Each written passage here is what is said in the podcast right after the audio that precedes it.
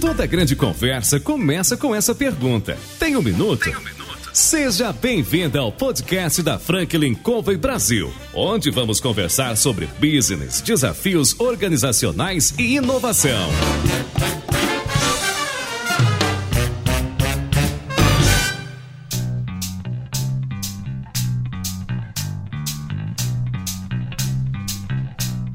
Olá pessoal, meu nome é João Palmeira, eu sou consultor sênior da Franklin Covey Brasil e eu estou aqui para entrevistar CEOs, presidentes, diretores de importantes organizações no Brasil na atualidade. Nosso programa ele traz empreendedores e pessoas que têm algo para contribuir, compartilhando suas experiências de vida, os desafios da gestão e suas histórias do dia a dia. Nós ligamos para o Pedro Henrique Oliveira, CEO da Pronto Combustíveis, e perguntamos para ele: Pedro, você tem um minuto? Claro, sim. Maravilha. Pedro, Muitas pessoas conhecem a empresa e eu gostaria que você falasse dela, mas antes de você começar a contar sobre a história, de como você chegou, de como ela foi idealizada, eu queria que você contasse um pouco sobre a tua vida. Legal. Então, meu nome é Pedro Henrique, eu sou carioca, nasci no Rio de Janeiro, morei lá quase toda a minha vida, até dois anos atrás. Eu, durante muito tempo, desde garoto, eu fiz muito esporte e eu sempre, sempre levei muito a sério isso. Então, um esporte que eu fui federado, tentei ser profissional e foi uma frustração ali durante um tempo, foi o vôlei. Joguei durante uns 7, 8 anos. Enfim, aprendi muito naquele momento, sabe? Como ter disciplina, como trabalhar em equipe, como putz, perder, ganhar. Isso é o legal do esporte, né, cara? Porque ele ensina uma série de coisas que a gente pode aproveitar para a vida, né?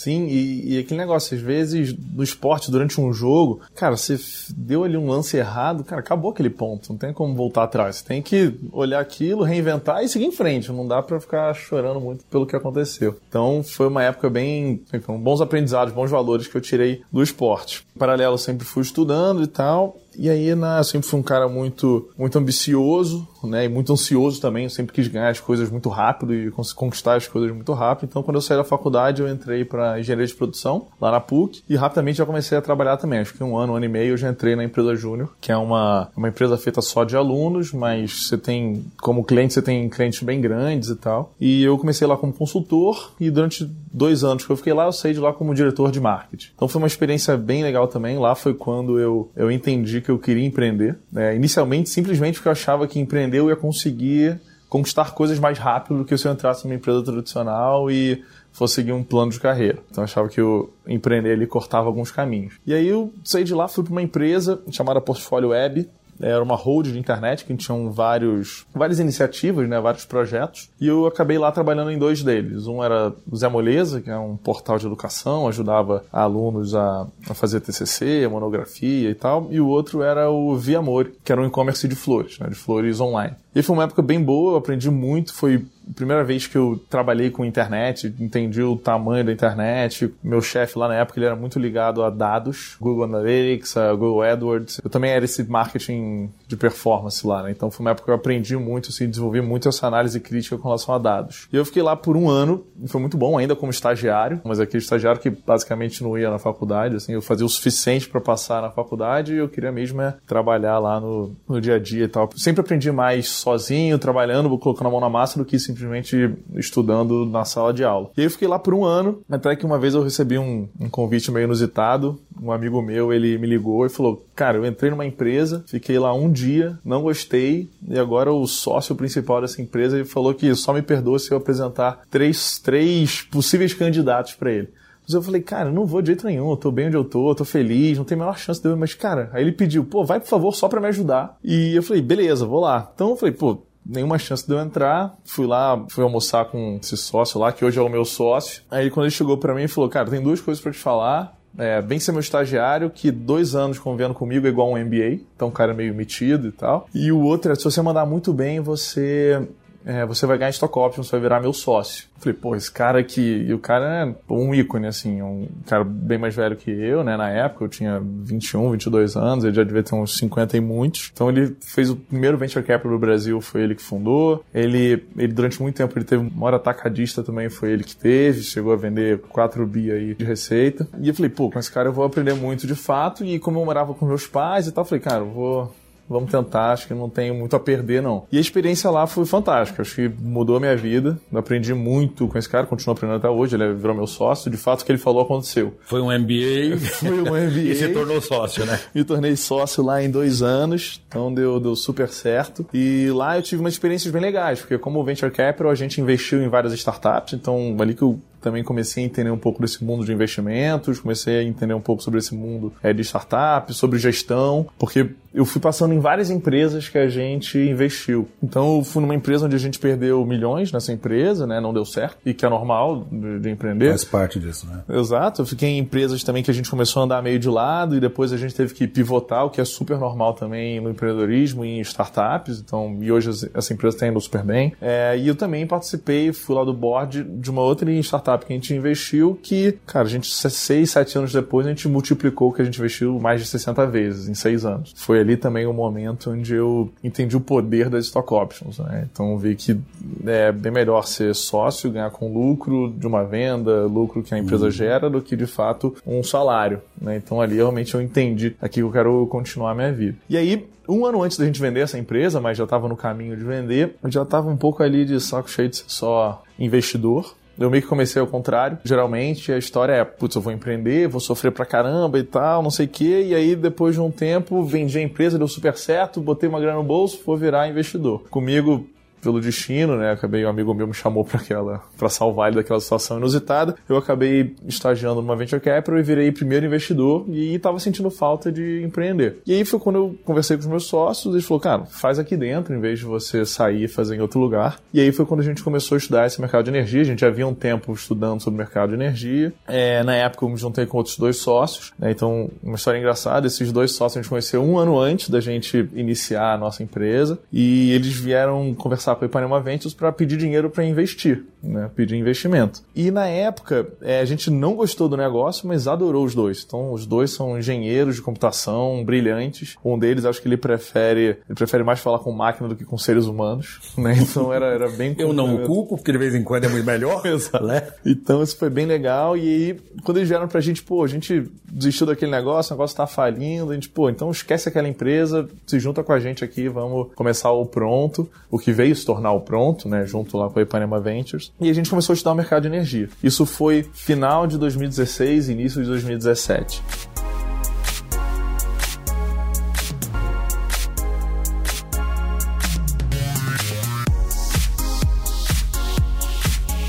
É, então a gente começou a estudar esse mercado. A gente, a ideia inicial era, era a gente, qualquer pessoa física poder entrar num app e contratar um plano de energia para sua casa. Então, assim como você contrata um plano de celular, você poder contratar um plano de energia. Eu gasto X por mês de energia elétrica, eu vou contratar um plano aqui pós-pago, né, como a gente contrata um plano celular, e vou consumir energia eólica, energia solar, mais barato do que o que hoje a gente paga na energia elétrica. Você sabe que eu nunca tinha ouvido falar disso? Até junho passado, eu tive na África, e aí lá o pessoal falando de comprar como a gente compra crédito de celular, né? O pré-pago. Falei assim, como assim? Ele falou, bicho, aqui é um desafio, porque a energia elétrica é cara, as pessoas não têm grana. Pra você ter uma ideia, o preço médio de um almoço lá, eu pagava 20 dólares em média. Né, 20, 25 dólares e tal. O salário do cara que me servia, do garçom, era 100 dólares por mês. Ou seja, nós estamos dizendo o seguinte, que ele servia um almoço que era equivalente eu comia quatro vezes, portanto, dois dias, era o que o cara ganhava no mês inteiro. E aí eu querendo saber, né, dessa disparidade e tal, os caras comentando, ah, tem vilas aqui que você aluga a casa, mas você não tem energia não tem água. Eu falei assim, como é que faz? Faz o quê? Eu falei, com energia. Eu falei, como assim? Eu falei, bicho, vocês vivem no escuro. Ele falou, é, querosene, quando dá dinheiro, ou quem pode, compra no pré-pago. Eu falei, pré-pago? Ele falou, é, energia no pré-pago. Você compra o que você vai gastar e se gastar mais, azar seu, porque daí você vai ter que comprar de novo. Eu falei, pô. É, nem, nem conhecia, mas. Você vê como é que são as coisas, né? E você foi por esse caminho ou não? Não, acabou que durante esse, esse estudo a gente percebeu que a regulação ainda não estava ideal, né? Muitos problemas, ela está mudando muito ainda, mas na época era ainda pior. Pelo que eu tenho estudado, acho que em 2021 ela vai melhorar bastante, isso vai ser possível, né? Para você poder uma pessoa física comprar crédito de energia no Brasil ainda não é simples. Tem formas, mas muito difíceis. Só que durante esse estudo a gente esbarrou, foi meio sem querer, no mercado de combustíveis. Combustíveis, posto de bandeira branca. Eu não sei se todo mundo aqui sabe o que é posto de bandeira branca, mas basicamente é aquele posto que ele não tem um contrato de exclusividade com alguma distribuidora. Portanto, não é das principais, não é Ipiranga, não é ESSO, não BR. é BR. Exato, em geral é o posto que não é nem BR, nem Shell, nem Ipiranga. E aí, legalmente, na época, para mim, posto de bandeira branca, que não é essas três, é igual a combustível adulterado. Era o que meu pai falava. Quando eu pegava o carro dele com 18 anos, eu, não, só bota em BR, Shell e Ipiranga.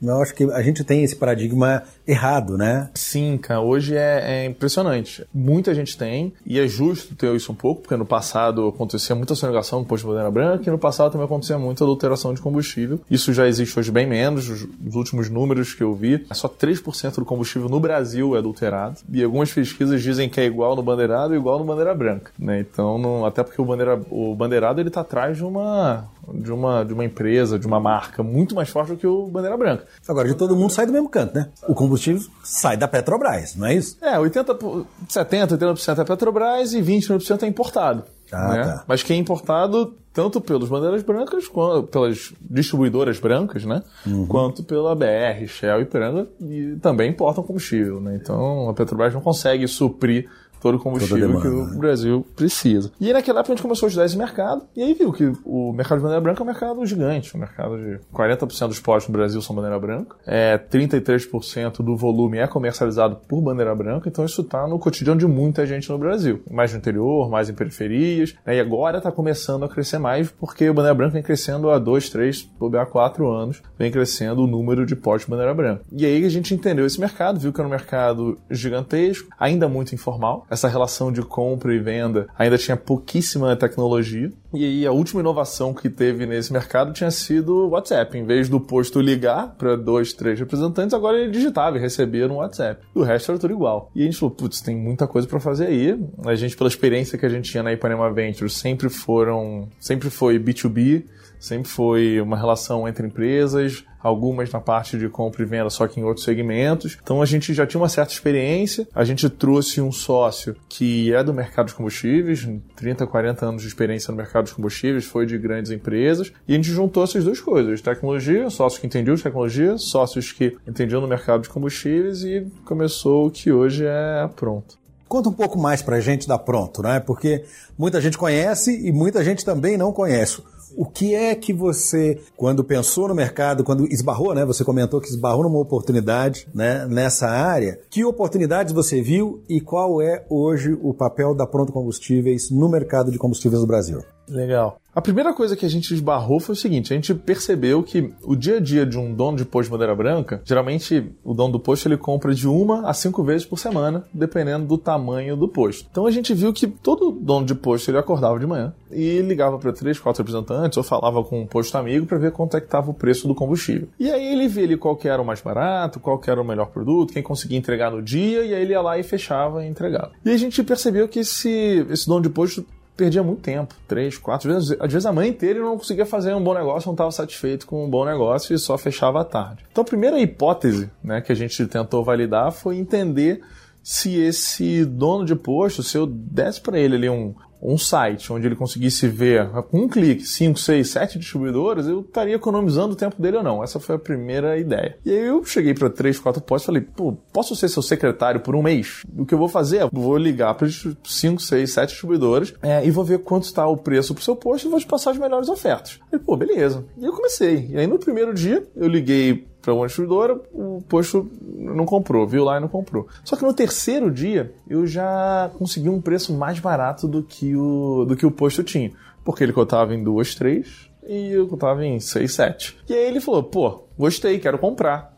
Eu falei, cara, eu não sei como é que compra, eu só sei te falar o preço. E aí ele falou, não, mas eu quero comprar porque essa distribuidora eu não conheço e tal. Então a gente percebeu ali também que eu tava chegando em distribuidora, acho que ele não cotava, que ele não sabia como comprar. Então a gente fez aquela compra, foi uma confusão. A compra começou meio-dia do dia anterior e acabou três, quatro da tarde do dia seguinte. Né? Foi muito engraçado, porque pro posto poder fazer uma compra tem um montão de licenças, regulamentações, precisa de certas documentações também. Nesse caso era um posto que ia comprar prazo, então a distribuidora tinha que aprovar o prazo dele, então eu precisava de algumas informações que estavam com o contador, outras informações estavam com a esposa dele, porque é, o posto não estava só no nome dele.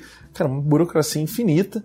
É, como ele tinha um caminhão, precisava do documento do motorista, documento da transportadora. E eu coletei isso tudo, mandei lá para a distribuidora, e aí, enfim, chegou no fim do dia, falei, tudo certo para amanhã, tudo certo para amanhã, com a distribuidora. Falei, ó, posto, tudo certo, tudo isso no telefone, manual, assim, era só eu, é, eu, Flávio e o Zé.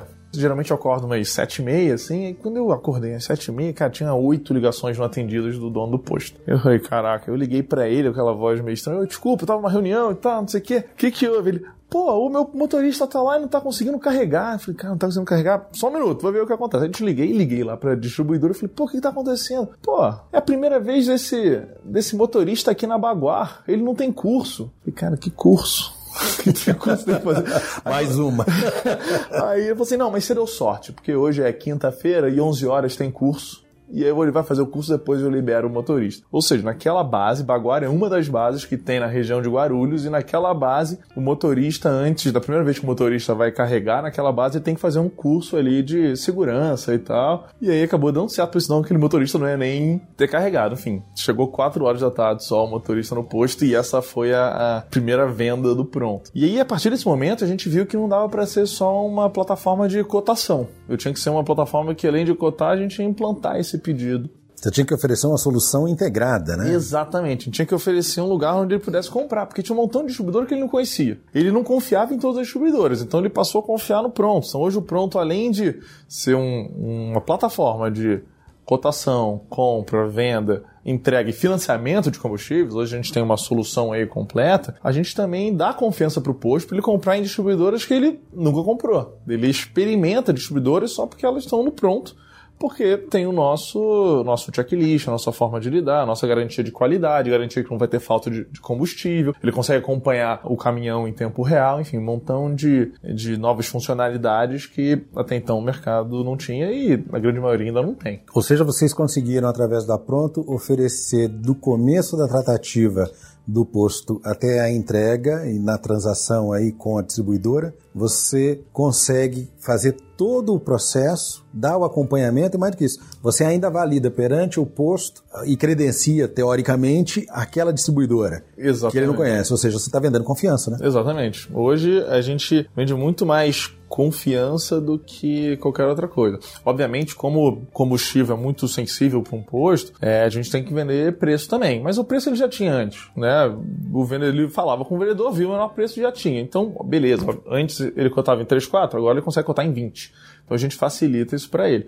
Mas a gente vende confiança, a gente vende serviço, né? Então já teve distribuidores que a gente tirou do app que o serviço atrapalhava. E a partir do momento que você é uma plataforma no meio do caminho, um marketplace, é, o posto ele não fica mais chateado com a distribuidora, fica chateado com, com você, você, né? Porque você que é o distribuidor. Então a gente tem que. A responsabilidade é grande. Né? Exatamente.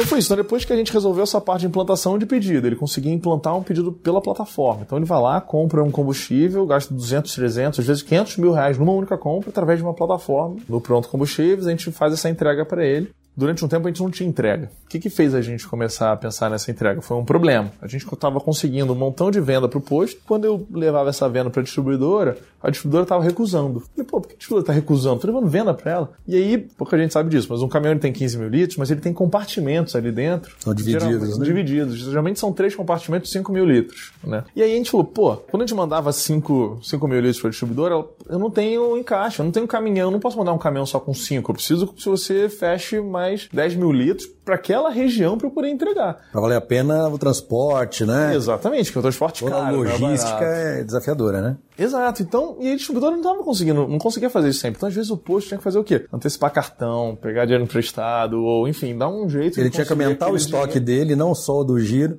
para poder comprar 15, se ele precisasse de 5 para ter. Exatamente, porque era para a distribuidora poder entregar. Então ela só entregar no dia seguinte ou dois dias depois, ou às vezes nem entregava. E aí a gente falou, putz, temos que resolver isso. Aí o que a gente começou no início? É, a gente começou a ligar para transportadoras, fechava o caminhão, 15 mil litros, ligava para os postos, fechava 5 mil, 5 mil, 5 mil, botava tudo num caminhão e aí mandava já o pedido certinho para a distribuidora com o caminhão arrumado. E aí depois vinha e distribuía para aqueles caras. em cada um os dos divididos. postos. Entendi. Exatamente. E isso foi muito legal, porque a gente percebeu que para esse posto pequeno e médio, às vezes ele é bom para ele comprar 2 mil litros, 3 mil litros, 5 mil litros, 10 mil litros, e para a distribuidora é bom, porque ela, ela não consegue também, nem todas, né? São distribuidoras menores, não são BR, Show Piranga enormes, elas não conseguem fazer essa entrega muito dividida. Então, rapidamente, a gente conseguiu juntar vários postos para comprar em várias distribuidoras e a gente, a nossa roteirização e o nosso volume já ajudava a fazer essas entregas, então ajudou pra caramba os pequenos e médios postos já de largada. E hoje é um grande produto nosso. Hoje são mais de 300 caminhões cadastrados na plataforma, mais de 300 e poucos motoristas também cadastrados. Todo, todos os motoristas, para ele estar na plataforma, ele precisa de seguro de carga, seguro ambiental, todas as licenças. A gente faz a gestão disso para ele. E a gente já roteiriza o caminho dele, coloca viagens próximas para ele poder economizar, gastar menos gasolina, menos pneu. Então isso também ajuda. Quer dizer, você está trabalhando quase toda a cadeia, né? Exatamente. Hoje a gente, a gente entendeu que precisava de uma solução integrada para ajudar esse, esse dono do posto. E para o distribuidor é ótimo também, porque ela recusava venda de 5 mil litros, que agora ela aceita, porque ela recusava venda de 2 mil litros, que agora ela consegue vender para esse cara usando a nossa logística. Então, isso foi, foi, foi bem bacana. Isso foi dentro desse período de quanto tempo? Dois anos ou esse aprendizado todo levou quanto tempo? Em 2017, a gente resolveu a parte de cotação, a parte de implantação e começou a brincar nessa coisa do frete. Em 2018, a gente explorou bem mais essa coisa do frete, a gente amadureceu bastante o frete é, nisso, então ficou um produto bem mais sólido e tal, onde a gente dava atualização em tempo real de onde estava o caminhão, a gente garantiu, o dono do posto tem muito medo de roubo também. Eu acho que esse é um, é um mercado sensível para isso, né? Exato. Exato. Às vezes ele comprava 5 mil litros chegava a 4.900. Pô, esses 100 litros ali, pô, a margem do posto está apertada, faz uma baita diferença. E para o caminhoneiro isso faz muita diferença também, porque às vezes 100 litros é o que ele ganha naquela corrida, né? Porque gasolina quatro e pouco, ele consegue vender isso por três, uhum. são 300 reais, ele ganha 600, né? Então é super relevante. Então, é, infelizmente, era algo que acontecia muito. Então a gente, com tanto com tecnologia quanto com processo, a gente consegue diminuir um pouco, um pouco não, bastante essa, esse roubo, porque o próprio caminhoneiro ele também não quer fazer isso na plataforma, porque na primeira ele fica ali com um sinal vermelho, na segunda ele já não, não carrega mais com a gente. Então tá ele descredenciado perde, porque descredenciado e tá fora. Então ele, ele perde muita coisa, ele deixa de ter muita corrida. Então acaba não valendo a pena, é, porque a gente está de olho o tempo inteiro. Às vezes o dono do posto não fica tanto de olho. Então isso é uma coisa que a gente é, preza muito. Foi ficando mais robusto a parte do frete no meio de 2018. E a gente também começou a testar em 2018 a parte de financiamento, a parte de crédito, ajudar esse posto a dar crédito. Porque hoje os bancos também têm um pé atrás com o posto de maneira branca, né? O mercado tem em geral. Então quem é que dá crédito em geral é a própria distribuidora. Só que a distribuidora não é especialista em crédito. Então ela acaba, ela geralmente não sabe avaliar crédito, ela não quer dar crédito e por isso ela dá pouco crédito. Porque também o risco é grande, né? Se ela errar, compra não é barata. Não é barato. E a margem dela é apertada também. Uma distribuidora chega a ganhar um, dois, três centavos. Você até consegue, distribuidores conseguem um pouco mais, oportunidade de mercado, mas a margem é bem apertada. Quer dizer, você perdeu um crédito de 200 mil reais, você vai precisar de muita Muito. gasolina vendida para repor aquele dinheiro. Né? Muito, exato. Então isso é bem complicado. Então a gente começou a ajudar a distribuidora nesse sentido. Então a gente centralizou esse crédito no pronto, a gente conseguiu parceiros financeiros que são especialistas para dar crédito, para ajudar a dar esse crédito. A gente paga a distribuidora praticamente antecipado no dia seguinte e o posto paga a gente, às vezes em 5 dias, 7 dias, 15 dias, depende do, da necessidade de fluxo de caixa dele. Então ele passa por uma análise de crédito bem criteriosa, a gente usa bastante tecnologia nisso também, considera várias variáveis do posto para a gente poder dar é, esse crédito para ele, um crédito bem feito. E aí a gente fez esse piloto em 2019 do crédito, deu super certo. E aí agora a gente está se estruturando para, em 2020, a gente conseguir fazer, escalar essa parte do crédito, como a gente tem feito com, com a parte de frete. É engraçado, né? Você, você comentou todo esse histórico do pronto, né? E se você analisa, são áreas que vocês foram entrando da gestão que elas são complementares, mas são distintas, né? Você está falando crédito, distribuição, né? a compra, a venda, quer dizer, você está oferecendo um portal de solução para o, o, indivíduo que está numa ponta e para outro que está na outra ponta, né? Que tem interesses semelhantes, mas teoricamente viveram na base do desafio, né? Imagina é, eu. isso, cara, é, isso é uma coisa que a gente todo dia lá a gente se questiona e reentende e reaprende. São produtos sim muito diferentes, só a gente precisa estar tá sempre questionando se o produto está atendendo. É muito fácil, putz, deu certo aqui, tantas compras. Então agora é só isso e não melhorar esse produto. O produto então ainda não está perfeito. A gente é uma empresa super jovem, só há dois anos, mas rapidamente a gente foi ganhando tração. Então deu para perceber que esse esse o dono do posto, principalmente Bandeira Branca, ele é ávido por informação, ele é ávido por tecnologia, ele é ávido por solução. A própria distribuidora também, ela é carente de muita coisa, então a gente só está ajudando aí players gigantescos que pouco tecnológicos, e a gente está querendo ajudar esse ecossistema. Né? O nosso grande desafio hoje não é só vender combustível, a gente tem que equilibrar o valor para cada uma dessas desses stakeholders, né? Dessa, uhum. desse pessoal. Porque tem o posto, tem a distribuidora, tem a transportadora junto com o caminhoneiro e a financeira. Né? E a gente. E você no meio dessa, né, dessa situação toda, tem né? fazer esse negócio todo funcionar e, e, todo mundo é nosso cliente. Né? A gente não está aqui. Eu não quero que o posto se dê muito bem e a distribuidora vá falir. Eu não quero que a, a distribuidora tenha um lucro absurdo e o posto não consiga também é, virar do outro lado, vender com uma margem boa. Então a gente tem que equilibrar e isso que a gente quer é um ecossistema melhor, que no longo prazo isso diminui o preço do combustível, isso ajuda todo mundo é, a ser mais otimizado, porque é o que a tecnologia faz de forma geral.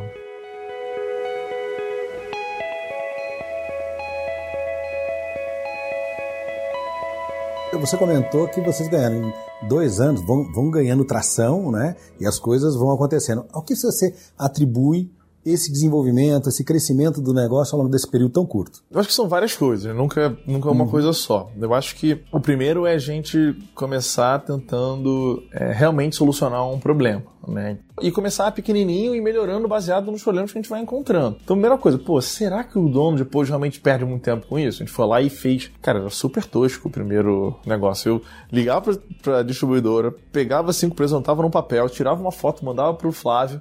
O Flávio colocava isso no, no, no site, um site horrível, e aí eu mandava um, um link para os cinco posts falando, ó, preços atualizados. Ele clicava e via, clicava no botão, tinha o telefone da distribuidora. Era isso. É, e é muito difícil isso. A gente sempre tenta se policiar para tentar resolver um problema. Né? Esse ano teve um tempo que a gente estava crescendo muito e a gente deixou de lado ali durante alguns meses qual o real problema do posto, qual o real problema do distribuidor. Que a gente vai se empolgando, tudo crescendo e vamos embora, então traz gente e tal. Você vê, gente, nos últimos três meses a gente contratou 15 pessoas. É, e é muito fácil se empolgar. Então a gente agora, não, calma, vamos lá, estamos resolvendo o problema, por que, que a gente está aqui, o que, que a gente está resolvendo? Eu acho que a gente foi crescendo muito rápido, porque a gente sempre estava com o olhar focado ali no, no cliente mesmo. Esse aí... questionamento de avaliar e reavaliar e continuar avaliando é alguma coisa que você considera importante para não perder a mão? É fundamental, assim. Eu diria que é a coisa mais importante. E eu sei porque a gente, esse ano mesmo, nessa empolgação, o negócio crescendo, a gente chegou a perder a mão por um tempo. E a gente falou, putz, dezembro agora, a gente falou, cara, e aí, estamos olhando mesmo? E aí a gente viu, putz, estamos deixando vazar aqui, estamos deixando vazar ali, vamos ajustar. Então a gente estava, já em dezembro, a gente já estava querendo expandir para três, quatro regiões, novas regiões. Falou, não, vamos segurar, vamos fazer isso só em fevereiro, março, vamos ajustar algumas coisas do produto aqui que a gente está vendo que ainda está frágil para a gente de fato crescer mais, mais robusto. Isso é sem dúvida fundamental e para lidar com mais de um sócio, né? Porque por mais que vocês queiram a mesma coisa, cada um tem uma opinião além do expertise. Você comentou, não é, que você entrou com esses dois caras que vocês gostaram deles, não é, que são expert na área de tecnologia, foi buscar alguém da área de combustíveis com expertise, você na sua área de gestão de investimento, não é, ao longo do tempo com diferentes startups, enfim, ainda assim existe a unidade, né? Cada um pensa de um jeito, faz de um jeito. E aí, o que é que na tua opinião faz diferença para a coisa acontecer quando você tem dois, três, quatro ali opinando? É, a gente hoje tem até muito mais sócios opinando, né? Porque uhum. a gente, como eu te falei, lá no início, eu acreditei muito na stock option. Né? Então, e foi algo que eu trouxe para o Pronto. Então, hoje a gente está com 30 pessoas no Pronto, contando comigo, sendo que tem 11 tem alguma participação no Pronto. Então, a gente distribui o Stock Option para todo mundo que merece, né? Obviamente, todo mundo que está com a gente desde o início e todo mundo lá no pronto é elegível a ganhar algum stock option. E a gente ainda tem os investidores, que também é outro jogo. E o investidor, a cabeça é quanto sobra no meu bolso e você tem que me dar lucro, né? É, eu acho que a gente até tem muita sorte com os investidores, assim, acho que são investidores é, de startup de longo tempo, então eles entendem que no início, cara, a gente não está aqui para dar lucro, A gente está aqui para gerar valor. Ele tem uma visão Sim, muito clara disso. E isso né? ajuda muito, assim, então isso é muito tranquilo. Quando eu fui conversar com eles, a gente estava lá com um plano de expansão alinhado. Não, vamos para três, quatro regiões. Quando eu falei com eles, falei, pô, vamos segurar um pouco, vamos, precisamos de mais três meses, ainda tá frágil. Eles, cara, na mesma hora eles entenderam e apoiaram, então isso a gente deu muita sorte. Mas a melhor forma de lidar com, com todos esses sócios é, cara, interesse alinhado. Todo mundo ali a gente briga pra caramba, reclama, discute e tal, mas no fim a gente sabe que a decisão que a gente tá tomando ali, cara, é num, pensando num pronto de longo prazo. Não dá só para pensar no pronto amanhã. Senão a gente virava um call center e vendia como todos os distribuidores vendem. É, eu acho que o segredo aí é sócios claramente alinhados no longo prazo. E como é que é para o Pedro, que comentou que queria os resultados rápidos, que trabalhou com a ansiedade, olhando para esse negócio, avaliando os resultados positivos, vocês cresceram para caramba, né? Foi de um negócio de olhar uma folha, mandar para cinco postos para ter 300 caminhões hoje, não é, cadastrados, né? E já pensando em aumentar como é que é trabalhar com a ansiedade olhando para resultado positivo, olhando para a perspectiva de crescimento, querendo o resultado, mas entendendo a importância de dar um passo por vez. Como é que é isso? É muito difícil.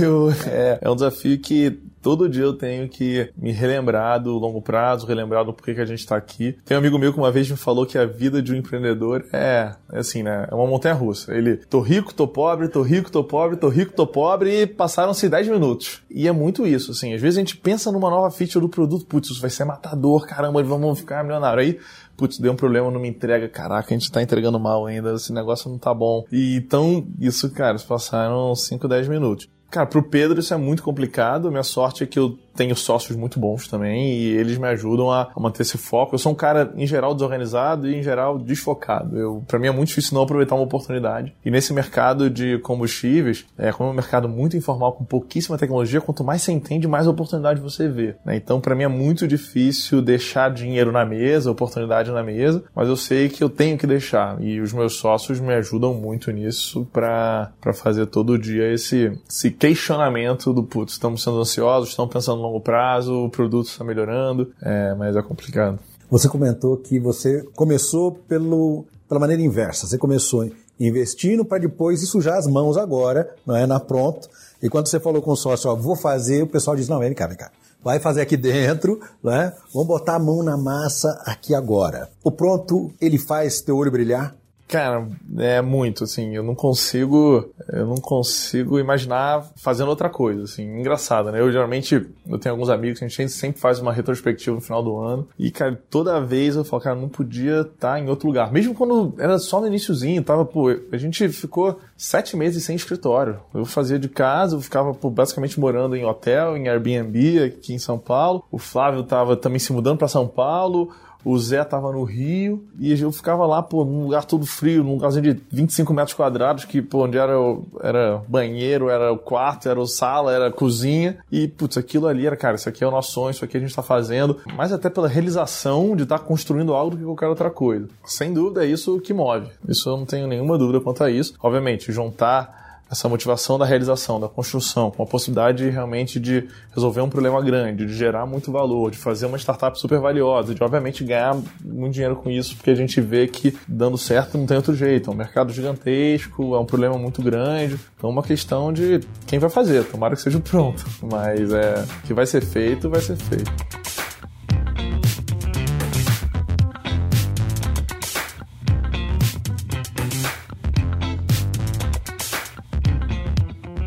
É legal para quem está ouvindo a gente, né, pensar o seguinte: todo empreendedor sonha com os resultados, com os louros, com as conquistas que ele vai fazer ao longo da vida. E quem está começando e está ouvindo a gente, talvez tenha que pensar que para trilhar um caminho, conseguir resultados, né, algumas coisas são essenciais, né, que você mesmo comentou agora, né? Continuar se questionando, olhando para os resultados e não simplesmente ah deu certo tudo bem. Porque esse negócio de montanha-russa, né? Tô rico, tô pobre, tô rico, tô pobre, tô rico, tô pobre, né? É uma coisa interessante. E lidar com esse desafio, com a nossa ansiedade de querer o resultado para ontem, né? De querer acertar, porque todo mundo quer. Né? Agora, tem um caminho bacana para passar e não é um caminho só de flores, né? Tem uns espinhos no começo, né? Cara, não só no começo, acho que o tempo todo. Você vai mudando o tipo de problema, né? E E na verdade você vai esquecendo o que você passou, né? Porque pô, depois que você passa por um problema, ele fica fácil. Então, cada, cada vez os problemas vão, vão se apresentando e, cara, é um eterno aprendizado, assim. Isso foi outra coisa que eu tive que aprender nessa, nessa trajetória. Aprender a aprender, né? Porque depois que você aprende, você faz alguma coisa, você se dá bem num emprego, é muito fácil, pô, beleza, agora vou fazer isso, cara, agora é só colher. Mas quando você está empreendendo e, e, em empresas diferentes, em problemas diferentes, clientes diferentes, cara, você tem que aprender a aprender. Você vai estar tá sempre sabendo menos. O fato de você entender isso é o que faz você estar tá sempre melhorando e a empresa crescendo, obviamente, porque você está criando produtos. Mas sim, essa questão de ansiedade é, é muito complicada, mas ao mesmo tempo me ajudou muito a me manter motivado. Porque já na Ipanema Ventures, no Pronto também, toda hora eu penso, putz, e quando a gente vai ler um bi de reais? E quando a gente chegar no Brasil inteiro? E quando a gente conseguir, putz, 5 mil caminhões? E quando a gente chegar nos, nos 10 mil postos? Então, sempre essa, essa certa ansiedade, hoje eu consigo transformar isso num, putz, quero chegar num lugar, numa motivação para estar tá lá logo. Então, já, já consigo me ver, putz, quando esse resultado estiver acontecendo, aí depois eu volto para a realidade, então, deixa eu correr aqui, então, para poder chegar lá. Então, eu tento usar essa ansiedade como um combustível, né, de combustível, combustível aí para conseguir, cara, passar as dores do dia a dia, várias vezes dormir pouco, putz, sua namorada não gostar que, cara, 11 e meia você tá lá na cama respondendo e-mail e pensando no pronto, não conseguindo dormir e tal. Então tem um montão de coisa aí que você vai aprendendo a, a conviver. Né? É, isso é bacana, né, cara? Porque a gente traz as pessoas aqui, como você, por exemplo, para compartilhar essa realidade de vida e percebe algumas coisas. O empreendedor, ele tem uma motivação inerente para poder pegar uma ideia e colocar no papel. Ele tem que ter uma resiliência gigantesca para poder passar pelos momentos de desafio. E você falou sobre esporte, né? Que você jogou vôlei muito tempo, né, cara? E é, eu tenho um filho que é esportista também e eu fico é, comparando, ele tem quase a tua idade, meu filho tem 24, você está com 30. E aí comentando justamente sobre disciplina, sobre conviver com a dor, né? Porque no esporte, invariavelmente, você vai ter uma contusão, uma dor aqui, você vai ter que trabalhar com isso. E quando eu penso nesse paralelo da dor do esporte com os fracassos que a gente tem no dia a dia do negócio, as coisas não saem 100%, né? Acho que o esporte ele, ele cria um paralelo e ele faz uma escola que que a gente pode trazer para o dia a dia, assim ou não? O que você acha? Cara, com certeza, assim. Eu lembro que eu era levantador, né? Então, apesar de eu ter 91 pra jogar com o pessoal, isso era relativamente baixo. Então eu joguei com um levantador. 1,91 baixinho. é, o vôlei era baixo. E, cara, eu lembro até hoje, lembro, lembro uma, uma cena clássica que, putz, eu tinha que ficar fazendo medicine ball, é aquela bola pesadona pra ficar lá treinando. E, cara, eu sempre matava isso, porque eu sempre na faculdade, escola, eu nunca fui um ótimo aluno, mas também nunca precisei ficar de recuperação nem nada. Eu sempre dava um jeito e, putz, fazia o mínimo ali e, e passava. E, cara, e no vôlei isso não foi suficiente. O mínimo que eu fazia, cara, não foi suficiente. Eu fui uma vez numa peneira da seleção brasileira, cara, não passei eu falei, cara, o cara que foi na minha frente ficou por muito pouco. Falei, putz, se eu tivesse, cara, todos os dias tendo feito lá o Medicine Ball, se eu não tivesse descansado naquela hora, se... Então, isso é um certo trauma que hoje eu... Foi um aprendizado que hoje eu consigo levar é, nos negócios, né? É o que faz ficar na cama até as 11 horas respondendo e-mail ali ah. e fazendo o que é preciso, né? Exato. Porque, pô, é...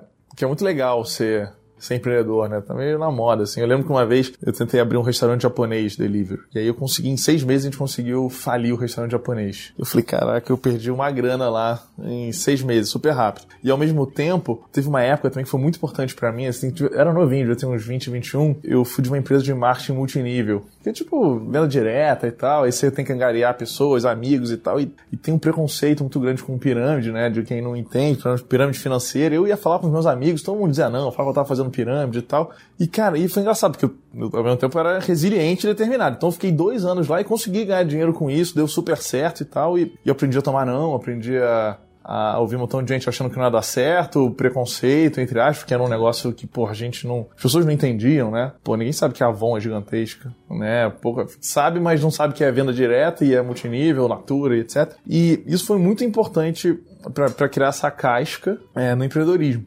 Engraçado, porque no Japajet, que foi o, o, japonês lá que eu consegui falir em seis meses, eu perdi muito mais dinheiro. No marketing multinível, eu ganhei muito mais dinheiro que lá no Japajet, até porque eu não perdi. Mas, cara, era tão mais legal ser dono de um delivery japonês do que marketing multinível. Então, isso é uma coisa que você aprende, né? Às vezes o empreendedor ele tem essa consciência. Pô, era legal ser dono de um restaurante japonês, aquilo só tava dando prejuízo. É, não tava conseguindo fazer aquele negócio dar certo, mas tinha uma certa pompa. Mas você comia comida japonesa todo dia? Todo dia. Oh, e eu vi que é bom, é pô. muito mais barato você comprar comida japonesa do que você vender comida japonesa. Não, mas é legal isso também, porque o empreendedorismo, eu acho que a grande maioria das histórias passa pelo fracasso, né? Pelos desafios, pela dor que a gente tem de quebrar um negócio, ou de não ter grana, ou de não conseguir o resultado que imaginou. Isso faz parte da história, né? Você não chega no sucesso se não passar por aí, né? Cara, de jeito nenhum, com certeza não. Esse período de, de tempo que você tem, você começou na empresa de, de investimento, de investimento tem quanto tempo? Eu comecei lá finalzinho de 2011. 2011. Então, de 2011 para cá, você vem atacando em áreas, investindo, conhecendo, desenvolvendo. O que, que você percebe de comum? Não é? Porque você não investiu em vários negócios junto com o teu sócio, agora nessa área, e são áreas não necessariamente afins, né? São áreas díspares, não é isso mesmo? são áreas completamente diferentes. Existem coisas que você percebe que foram comuns ao longo dessa trajetória que você, que você vivenciou ou que você identificou Sim. ou não? Então, a gente, apesar de ser áreas diferentes, né, a gente sempre tentou focar em B2B, então nunca a gente foi pro B2C, que era muito caro e enfim, a gente não tem tanta grana assim para investir. Inicialmente foi só a grana dos meus sócios, eu não tinha nada. É, então a gente sempre tentou focar em empresas de web tecnologia, que é uma coisa que a gente entende, B2B, que geralmente é muito mais barato, em mercados onde os sócios tinham um certo network, então você também ajudava a crescer. Sempre tentou colocar sócios que eram eram daquele segmento. Então tudo isso faz você simplificar, entre aspas, né, simplificar um pouco esse caminho e minimizar os erros. Então tentar ter coisas similares. Mas eu acho que o que mais tem de comum nisso tudo é a questão de como desenvolver um produto. É, pô, coloca o cliente no centro de tudo entende se realmente a solução que você está criando resolve um problema, né? É muito comum é, no início é, a pessoa, putz, eu acho que se, isso, se a gente fizer isso, isso, aquilo ali vai dar certo. Mas você só imaginou aquela solução, você não sabe que problema está resolvendo. Muita gente já chegou para mim, putz, eu quero digitalizar o processo de compra de não sei o quê. Mas você não sabe se digitalizar o processo de compra de não sei o quê resolve uma dor é, para aquele tipo de cliente. Então, uma coisa que a gente só aprendeu e, e foi perdendo dinheiro, no nosso caso, infelizmente, foi que não adianta você criar uma solução que ninguém quer, quer usar. Né? Então você tem que realmente resolver uma dor. Assim, já li uma pesquisa que as dois principais, os dois principais problemas, né, de, os dois principais motivos que fazem uma startup não dar certo a primeira é timing, então é você criar uma solução que ainda não está no momento de ser criada. Fotolog, por exemplo, poderia ser um Instagram, mas foi criado 20 anos antes, então faliu. Né? O timing. O timing foi fundamental para o Instagram ter dado certo. Celular começando, tirar foto, etc. Timing e você criar um produto que não resolve nenhum problema. Né? Então, realmente não tem uma. não resolve nenhuma dor. É só algo que você criou da sua cabeça. É só uma ideia boa, é mas que talvez boa. não seja a solução para um desafio. É. é uma coisa importante. Ideia não é solução. Tem muita gente que confunde. Pô, tem uma ideia e tal. Cara, beleza, mas sua ideia só é boa, só vira um produto se você estiver resolvendo alguma coisa. Pô, isso é, isso é bacana para pensar. Né? Quem está ouvindo a gente aqui, identificar. Às vezes você quer empreender, tem ideias bacanas, mas a grande questão é, essa ideia, ela vai solucionar a dor de alguém, não é? Ela vai gerar esse valor, porque se ela não gerar um valor percebido, talvez, por melhor que seja, vai morrer em questão de tempo, não é isso? Perfeito. E, e mais do que não só resolver uma dor, ver se ela resolve uma dor que é grande o suficiente para ter uma empresa que vai que justifique, valor, né? Que justifique. É porque às vezes você resolve algo que é tão pequeno, nem está disposto a pagar por aquilo. Então, por mais que você resolva uma dor, putz, ela não vai te dar dinheiro. Então, você vai gastar tempo nisso, né? Tipo, a não sei que você queira fazer uma ONG, mas então, então não dá. Isso é muito importante. Né? Resolver uma dor que as pessoas estão dispostas a pagar.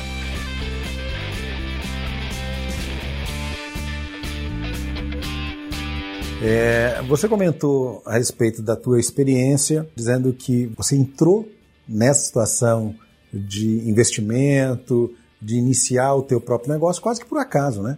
Porque foi a convite do teu amigo e você foi prestar um favor, porque a ideia não era aceitar a proposta, não é isso? Exato, foi total por acaso, até porque eu não tenho ninguém na família que foi empreendedor. O meu avô, que é uma pessoa que teve muita influência na minha vida, ele foi funcionário público. Meu pai, ele com 18 anos entrou estagiário numa empresa e se aposentou na mesma empresa, com quase 60. Minha mãe também sempre trabalhou muito tempo nas empresas, sempre de forma tradicional. Então foi meio que sem querer, né? Foi eu ter participado de uma empresa júnior e lá ter picado essa questão do empreendedorismo. Depois eu ter entrado numa empresa, numa empresa de internet, começou a abrir os olhos para a internet. A internet não estava começando, mas estava se espalhando, né? Então isso ajudou também, putz, isso aqui vai fazer muito sentido, então já me posicionei para estar tá dentro disso e calhou ainda mais de eu lá salvar o meu amigo e ter conhecido aí um papo aí de empreendedorismo, papo de internet, que desde 99 já já está investindo em internet e isso me ajudou a a cortar vários caminhos. Então teve um quê de sorte aí importante para eu estar aqui. Acho que sempre tem, né, um pouquinho. Sempre mix de sorte e persistência. Bacana. É, você contou que entrou então nessa por esse convite, né, inesperado, e que você esbarrou quando estava fazendo a análise para chegar ao conceito de combustíveis e identificar uma oportunidade de negócio interessante. Teve alguma outra que você, talvez como é o Japa, Japajete. Japajete, né?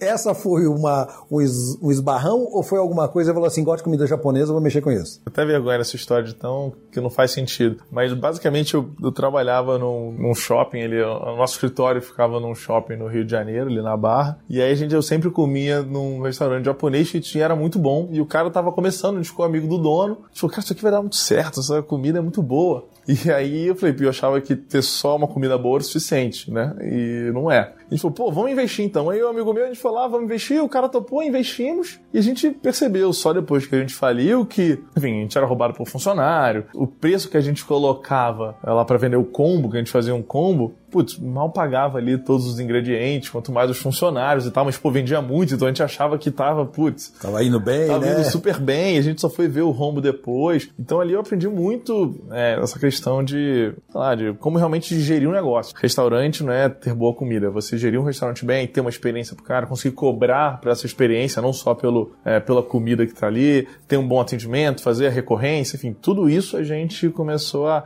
a sofrer numa escala bem menor ali no, no no, Japajet. E aí é bom, depois a gente teve que trazer para outra escala, para internet, para plataformas, e aí realmente é uma, uma escala muito maior. Mas o início foi ali, né? Ver que não dá para ver que um negócio é bom só porque ele é gostoso. então quem tá ouvindo a gente que pense a respeito disso, né? Viu um negócio gostoso, para, pensa, avalia. Não, todo, muita gente chega pra mim, putz, tem alguém que cozinha pra caramba, tem que montar o restaurante. Eu falei, putz, cara, não faz isso. a comida pode ser boa, mas não é só comida, né? Cara, não é só comida, é uma das dez coisas importantes.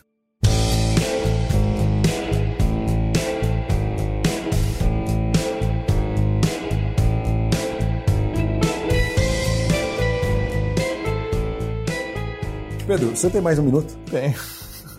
Pedro, conta pra gente aqui. Você, você compartilhou toda a tua história, todo o teu aprendizado no, no, momento de dor que você sofreu como o Japajete. Sim, né? Japajete. Né? Em outros momentos da tua carreira. Para o pessoal que está ouvindo a gente. Você apanhando toda essa experiência ao longo desses anos, como investidor, como uh, participe não é, do processo de desenvolvimento, como é o caso hoje do Pronto Combustíveis, que conselhos você dá para alguém que está no negócio, está caminhando, para alguém que quer começar um negócio, que tem uma ideia às vezes, que tem é, o desejo de empreender, de não ter que receber ordens, enfim. O que, é que você diria? O que, que essas pessoas talvez tenham que estar atentas para o negócio, para essa ideia, para esse desejo, para ele poder ir à frente, ter algum sucesso? O que, que você diria para gente? Acho que a primeira coisa é não achar que é fácil. Eu já vi muita gente falou, pô, vamos lá, monta um sitezinho e começa a vender esse negócio pela internet e tá bombando. Cara, nunca vi nenhum negócio que deu certo desse jeito. E eu já sofri isso. Lá na primeira empresa que a gente vendeu, a gente começou em 2011, foi vender em 2000 e... Começou em 2010, foi vender em 2017. Tinha certeza que a gente ia vender em um ano, ia estar tá vendido e está resolvido. Cara, demorou sete vezes mais. Então acho que o primeiro ponto é não achar que dá certo e entender que aquele negócio é um negócio de longo prazo. Se você vender antes, se você começar a dar lucro muito antes, pô, beleza, sorte sua, mas veja isso como um lado positivo e não já vai esperando isso, que a chance de se frustrar é muito grande. Acho que dois, é ter pessoas, sócios muito bons do seu lado. É muito melhor você junto com outras pessoas que você confie, que te complemente, do que sozinho. Uma frase boa é, todo empreendedor tem crise de fé. Acho que não tem nenhum empreendedor que não tenha crise de fé, o cara, putz, vai dar tudo errado, como é que eu vou fazer, não sei resolver esse problema. E é muito melhor você ter essas crises com pessoas que você confie, pessoas que são complementares a você, e esses são os meus sócios lá, os vários sócios que a gente tem. Então, acho que isso é importante. Então, é, não achar que é fácil, ter boas pessoas é, do lado, bons sócios, e de fato buscar algo que resolva uma dor. Né? Eu acho que é muito comum isso, a gente também sofreu isso no pronto. É, não adianta você resolver uma dor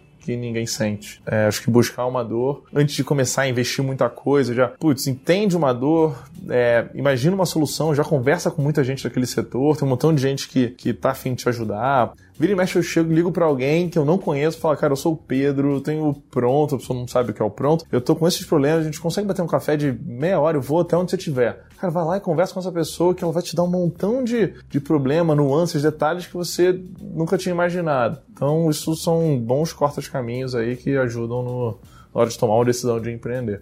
Acho que uma coisa legal que você está falando é essa humildade para reconhecer que eu não tenho todas as respostas né? e demonstrar isso, né? Porque às vezes a pessoa não quer dar o braço a torcer. Sim, as pessoas gostam de ajudar, né? Mas, pô, você tem que ser humilde e pedir ajuda, né, de, da forma certa. Não adianta você chegar lá todo metido, falar, pô, acho isso, isso, isso. Pô, então por que você tá aqui, cara, procurando?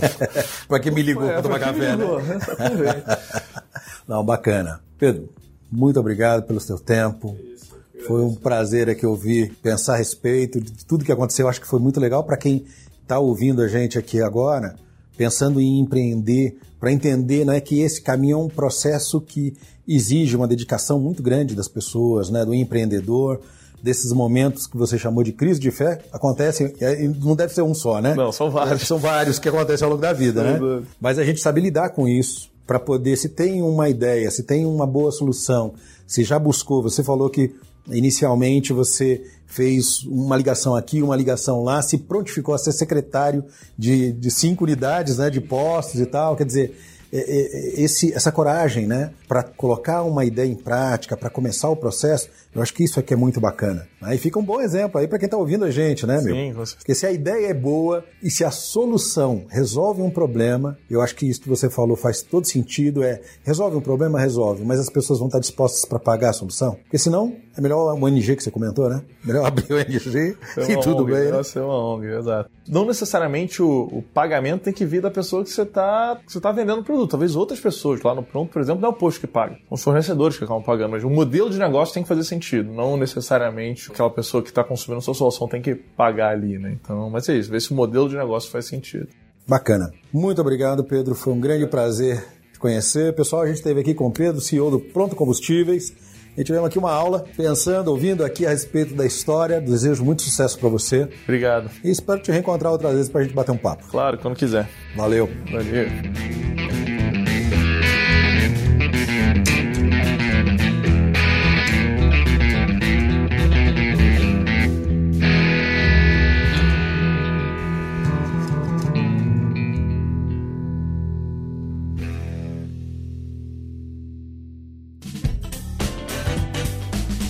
Você acabou de ouvir mais um episódio do Tem um Minuto.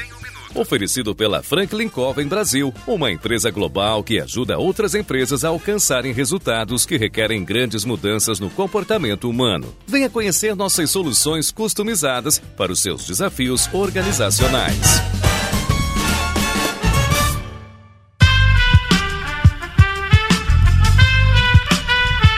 Este podcast foi editado por Aerolitos Edição Inteligente.